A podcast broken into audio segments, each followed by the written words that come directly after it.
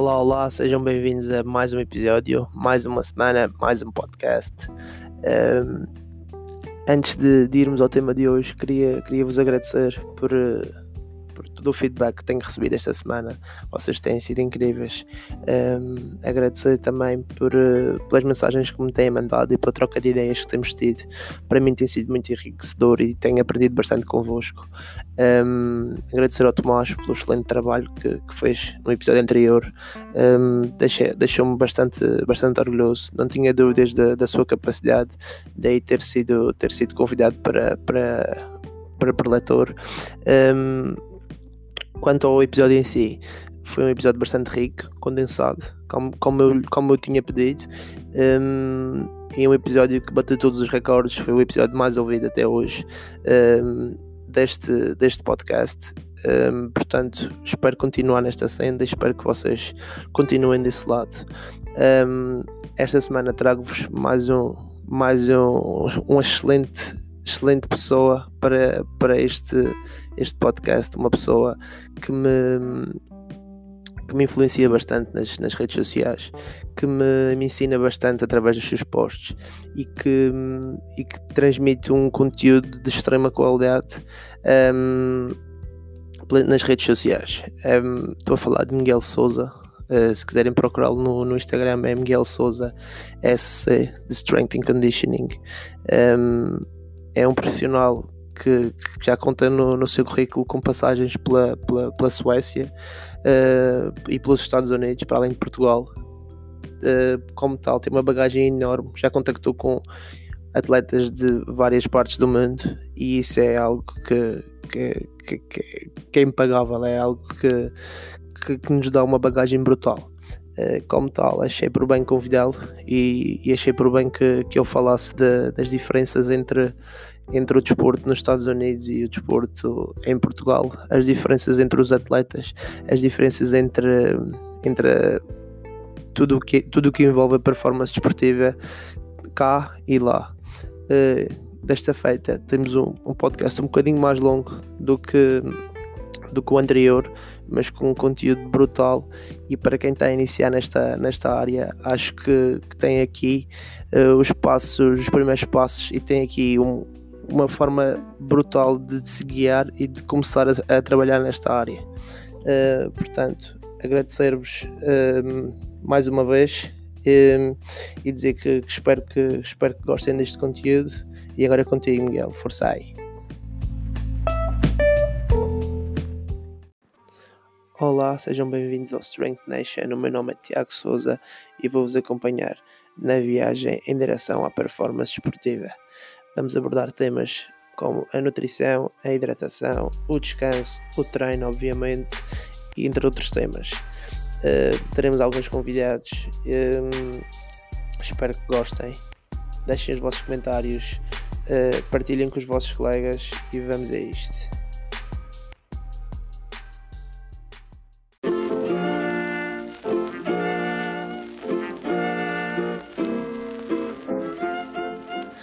Ok, antes de irmos ao, ao tema do, deste podcast, uh, deixem-me só vos falar do meu, do meu livro, que vai fazer agora um ano, uh, Métodos de Intensificação do Treino. É um livro direcionado muito para quem, quem gosta de, de musculação, um livro para quem quer melhorar, uh, quem quer melhorar e otimizar o seu tempo na sala de, de musculação. É um livro que, que, que aborda diversos uh, métodos de treino, como cluster sets, bisets, trisets, um, alguns métodos mais avançados, como o método FAT, o, cluster, uh, o método de GVT, uh, montes de, de, métodos para vocês eh, perceberem de uma forma bem simples, perceberem a sua aplicabilidade e perceberem um, ehm, como os realizar da forma mais segura. Portanto, se estiverem interessados, mandem-me mensagem para o Instagram e que eu envio-vos o link para a compra do, do, do e-book e não se preocupem pelo conteúdo que, que está lá, uh, vale bem o preço. um abraço.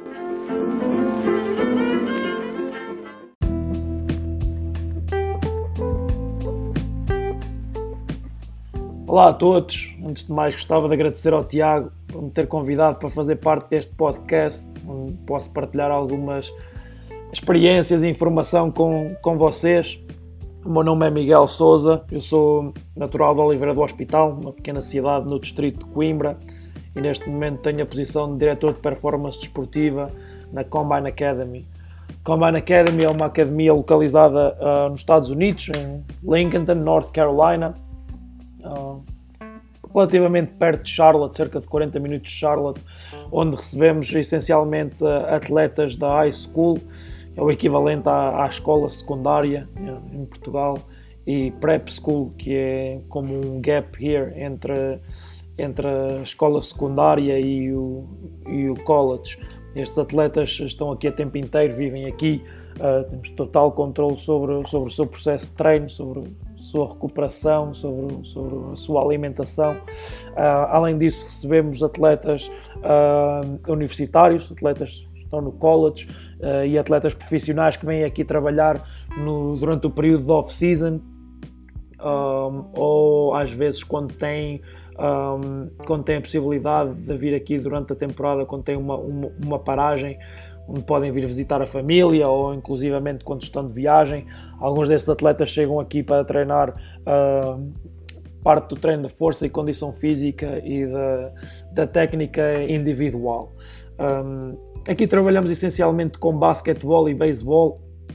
Este ano um, tive a possibilidade de delegar o trabalho de beisebol para outro Strength and Conditioning Coach, que é neste caso inclusivamente o treinador dos pitchers, que é uma posição específica no, no beisebol, o, que me, o que me deixa um pouco mais à vontade, deixa-me mais espaço, mais tempo para trabalhar exclusivamente uh, com o basquetebol.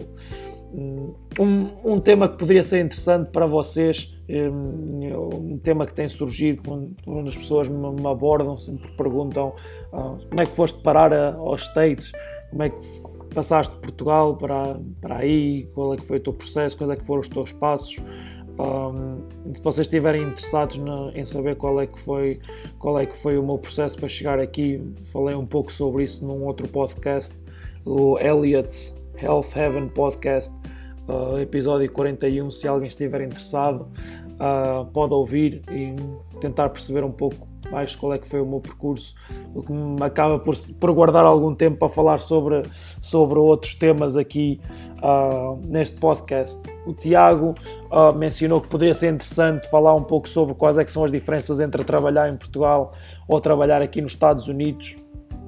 Um, no que toca aos atletas, especialmente na modalidade de basquetebol, uh, a grande diferença é que acho que está na, na, parte do trabalho. Acho que aqui os atletas uh, trabalham uh, muito a parte da técnica individual um, e acho que em Portugal esta parte trabalha-se pouco. Uh, tenho episódios às vezes de estar aqui a trabalhar no escritório às 10 da noite e ir, ir, ir ali ao pavilhão e tenho atletas a trabalhar o drible a trabalhar o lançamento. Volto ao escritório, vou lá uma da manhã e há atletas que estão a trabalhar drible, lançamento, a fazer a mesma coisa. E às vezes vou, vou de manhã cedo às 5 da manhã e há atletas que estão lá e que estão a trabalhar e a pôr trabalho, etc. Um, acho que aqui eles focam-se demasiado na, nessa parte do trabalho da técnica individual. Em Portugal, no basquete, não há tanto esta cultura de, de trabalho. No entanto, aqui um, às vezes temos estes problemas de, de, especialização precoce. Às vezes os atletas uh, estão a trabalhar estão constantemente a praticar a mesma modalidade e acabam por perder algum desenvolvimento de uh, alguma motricidade que, que podiam desenvolver com a prática de outras modalidades e que acaba por, por os levar a atingir um, um, patamar elevado na modalidade em questão, na modalidade que estão a praticar, mas que depois acabam por ter uh, inúmeras lesões e acabam por às vezes ter carreiras curtas devido a, a praticarem a, modalidade em questão em demasia. Um, outra, outra questão que, que, que se, em que aqui uh, se diferencia comparativamente com Portugal a parte da, da nutrição. Acho que aqui a alimentação dos atletas consegue ser pior do que, do que aquilo que estou habituado nas experiências que tive na Europa. Acho que aqui existe em demasia acesso a comidas uh, processadas e alimentos processados.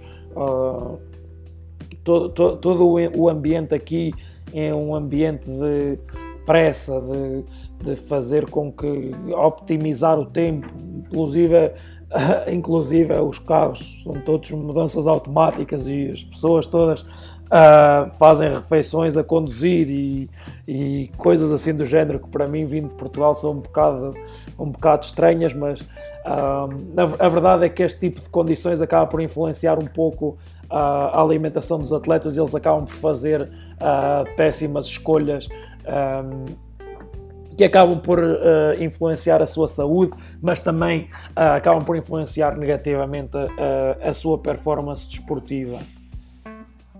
Outra questão também importante aqui nos Estados Unidos é a parte da, da recuperação, especialmente a parte da higiene do sono. tenho a ideia, acho que aqui é um pouco mais global. Acho que é uma coisa que se passa tanto nos Estados Unidos como aqui, como na Suécia, onde trabalhei uh, antes de chegar aqui. Uh, acho que os atletas não descansam o suficiente uh, e um, um, um, dos meus principais objetivos aqui também é educar os atletas para terem uma boa qualidade de sono, para, para, para terem algum, algum tempo para fazerem aquilo que chamamos power naps, uh, meio do dia para conseguirem uh, recuperar. Um, tentamos sempre educá-los de forma a que eles sejam capazes de, de fazer o possível, to, todos os possíveis para que consigam uh, estar aptos para, para uh, treinar ao máximo nível e para competir um, ao, ao, máximo nível. Falando um pouco sobre, uh, sobre o nosso processo uh, de treino e de avaliação aqui na Combine Academy. Uh, cada atleta que chega aqui uh, à Combine Academy é-lhe perguntado quais é que são os seus objetivos. e o nosso objetivo como staff é fazer perceber os atletas se os objetivos que, que eles têm são realmente atingíveis e se são atingíveis, quais é que, o que é que eles têm de fazer uh, para uh, atingir estes objetivos e direcioná-los uh, da, da, forma mais correta para que, que eles consigam chegar ao patamar que, que mais desejam.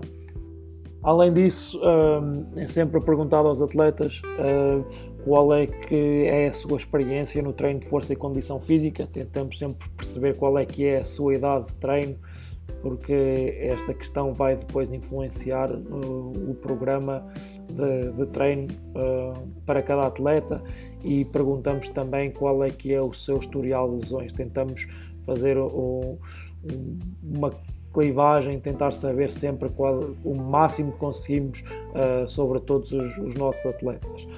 Depois disso, os atletas passam por um processo de screening e de, de avaliação do movimento, de mobilidade, de estabilidade, onde tentamos perceber quais é que são as principais limitações dos atletas e tentar uh, utilizar esta informação uh, para prescrever uh, o, o, plano de treino o mais específico e especializado para, para cada um do, dos atletas que, que, que, chega, que chegam aqui. A partir daí, e de acordo com isto, uh, tentamos sempre recolher uh, dados uh, que vão ser importantes na, e que vão ter influência na adaptação do programa de treino para cada atleta. Uh, em cada sessão de treino, uh, recolhemos o, peso dos atletas uh, antes do treino e recolhemos o peso dos atletas depois do treino. Fazemos aquilo que chamamos o weigh-in e o weigh-out. E esta informação é importante para monitorizar a hidratação pós-treino em cada atleta.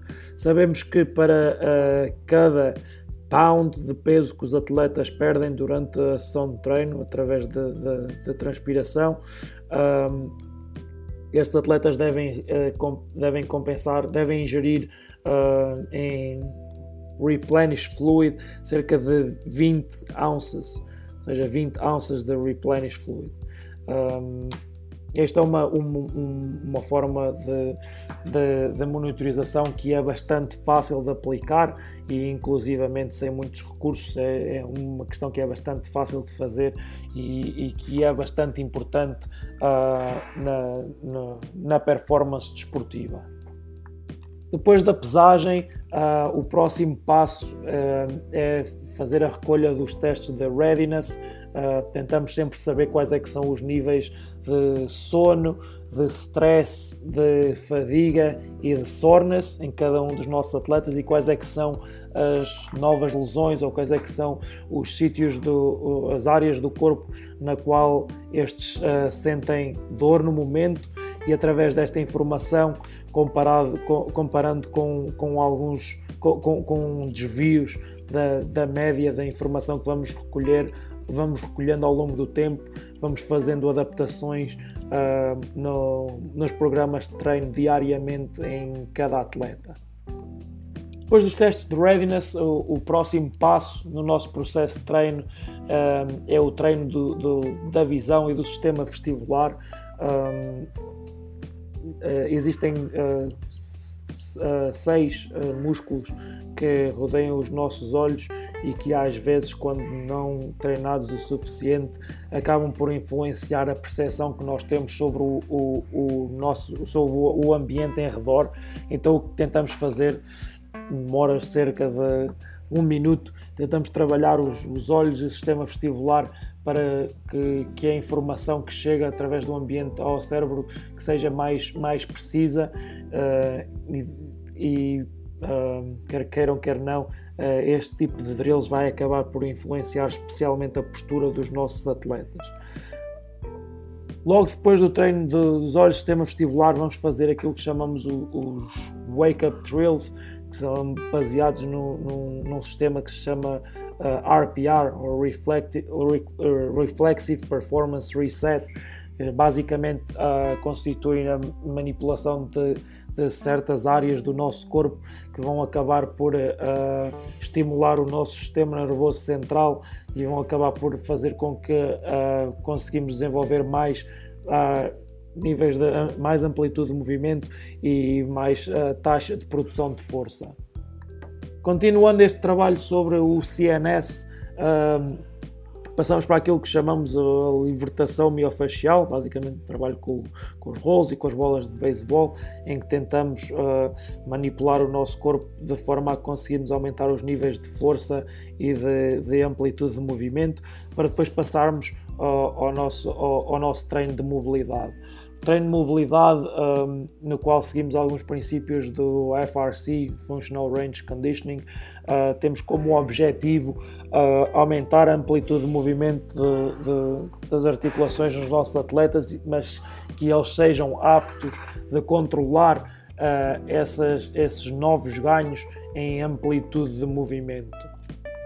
Logo depois de, de, deste trabalho de mobilidade, passamos para aquilo que chamamos o trabalho de estabilidade, em que essencialmente trabalhamos o, os músculos pillar muscles, músculos do, da zona do core, uh, em conjunto com mobilidade na, das articulações, especialmente coxofemoral, glenohumeral uh, e tibiotársica. A partir daí, passamos para aquilo que chamamos o aquecimento dinâmico ou a preparação para o movimento dinâmica, em que normalmente é dividida em dia linear ou, ou dia lateral ou, ou multidirecional. Nesta, nesta parte do preparamento, uh, de preparação para o movimento, uh, onde incluímos aqueles tradicionais alongamentos dinâmicos e a, a, trabalho de técnica de, de, movimento, técnica de corrida linear nos dias lineais, nos dias lineares e, e técnicas de mudança de direção e deslocamentos laterais nos dias laterais ou multidirecionais. A partir daí passamos para o trabalho de velocidade, linear ou lateral, que normalmente uh, é emparelhado com, com o trabalho de, de potência sem implemento ou com uh, implementos leves, basicamente é o que chamamos os pliométricos e os lançamentos com bola medicinal. Durante esta parte do trabalho pliométrico um, é quando recolhemos alguns dados como o, o RSI, o Reactive Strength Index, é um dado no, no qual tentamos analisar qual é que é a reatividade dos nossos atletas, o quão rápido é que eles são no solo após a recepção uh, de, de, um salto, qual é que é a capacidade de, de, eles reagirem e de serem reativos no solo. Uh, normalmente uh, fazemos, uh, tentamos descobrir este, este RSI através do drop jump ou de five continuous jumps. Às vezes acabamos por substituir uma série dos exercícios polimétricos para fazer este, este teste RSI. Mais uma vez, tentamos sempre introduzir o, o processo de avaliação, fazendo com que o processo de, avaliação dos atletas e de monitorização seja parte do processo de treino.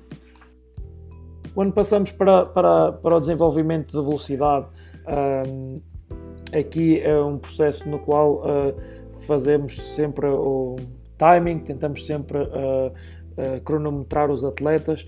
Normalmente fazemos os 10 yards ou 15 ou 20 yards uh, sprint.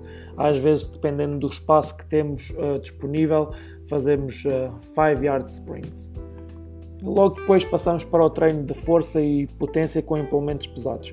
Começamos sempre com a parte da potência, um, que é desenvolvida através de exercícios como trap bar jump ou como variações de movimentos olímpicos e através, uh, uh, emparelhado com este, com este trabalho de potência, fazemos uh, alguma recolha de dados como o Contra Movement Jump e o Non-Contra Movement Jump. Um, estes dados, depois, a comparação entre Contra Movement, Non-Contra Movement e RSI em atletas mais avançados que, nos quais consideramos que já atingiram uh, níveis suficientes de, de força, acabamos por analisar estes perfis. Uh, perfis de salto e perfis de velocidade para programar uh, o treino de uma forma um pouco mais específica e utilizar alguns métodos mais avançados de treino.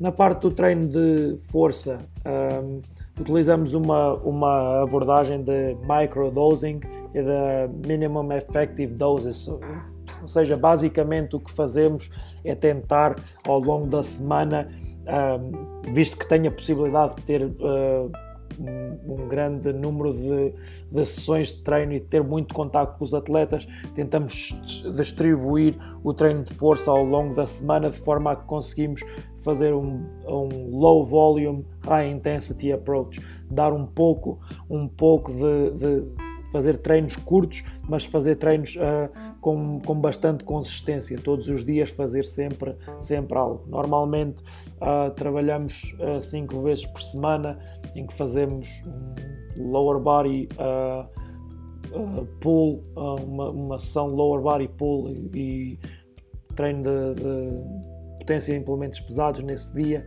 seja aquilo que Charlie Francis chamaria um High CNS Day, uh, e no dia seguinte fazer um, um treino de, de, treino superior, empurrar e alguns exercícios de, de alguns exercícios de uh, como diríamos exercícios auxiliares uh, para especialmente para a articulação glenohumeral e para a articulação coxofemoral. A meio da semana tentamos uh, sempre que haja um dia que seja o dia da regeneração e nesse dia é um dia em que especialmente aplicamos uh, processos de regeneração uh, ativa e de recuperação ativa. Após o, o treino de força, se, se, estivermos a falar num período off-season, acabamos por complementar com conditioning ou aquilo que eu gosto de chamar work capacity, onde basicamente olhamos para os, os rácios de, de, de uh, trabalho e recuperação específicos para cada modalidade e tentamos reproduzir uh, este, estes tipos de rácios um, em, em, exercícios ou específicos ou às vezes mais analíticos, dependendo do atleta, dependendo se o atleta está lesionado ou não e dependendo dos recursos que, que temos disponíveis. Tentamos não fazer demasiado trabalho da força e condição física, ou melhor, tentamos não fazer demasiado trabalho de, de, condição física, o conditioning ou work capacity in season, porque pensamos sempre na ideia dos, dos buckets ou dos baldes, tentar pensar sempre no atleta como um conjunto de baldes e tentar encher os baldes que estão mais vazios e tentar não fazer um overflow dos baldes que já estão cheios. Quando pensamos no, no período in-season, os atletas com, as, com, com, o volume de treinos e de, de, de, de, trabalho que já têm no campo no, de basquetebol, um, a parte do conditioning normalmente já está, eh, já está bem desenvolvida e há que focar mais na parte do treino de, de força e de, e de potência. No entanto, uma, uma, uma coisa que eu fazia antes, quando estava envolvido com, com equipas profissionais, e, e o meu trabalho era só trabalhar com uma equipa em vez de, das cinco equipas com que trabalho aqui, é, é que aqui tenho um pouco mais de dificuldade em controlar. Uh, intensidades e, e volumes e, e, densidades a nível do, do treino técnico-tático. Não tenho tanto controle, não tenho tanta capacidade de monitorização uh, nessa área e é algo que talvez no futuro, ou, ou que estou a tentar no, futuro, uh, em melhorar e tentar ter um pouco mais uh, influência nessa parte. Um, pronto, espero que tenha conseguido transmitir alguma informação de qualidade. Um, uh, ah, mais uma vez, oh, obrigado Tiago por me teres convidado para fazer parte de, deste podcast e de poder transmitir, para poder transmitir alguma informação. Um, ainda não te conheço oh, pessoalmente, espero vir a conhecer-te um dia destes e a ver se me arranjas aí uma, uma estadia na Madeira um dia, um destes dias, quando possa, quando possa voltar aí a, a Portugal. Por acaso nunca visitei a Madeira, tenho, tenho curiosidade de, de, de visitar. Um, para quem quiser entrar em contato comigo, uh, o, meu, o meu username nas redes sociais uh, é Miguel Souza SC, SC Strength and Conditioning e hum, espero que tenham gostado. Uh, foi um prazer poder falar com vocês e até uma próxima. Obrigado.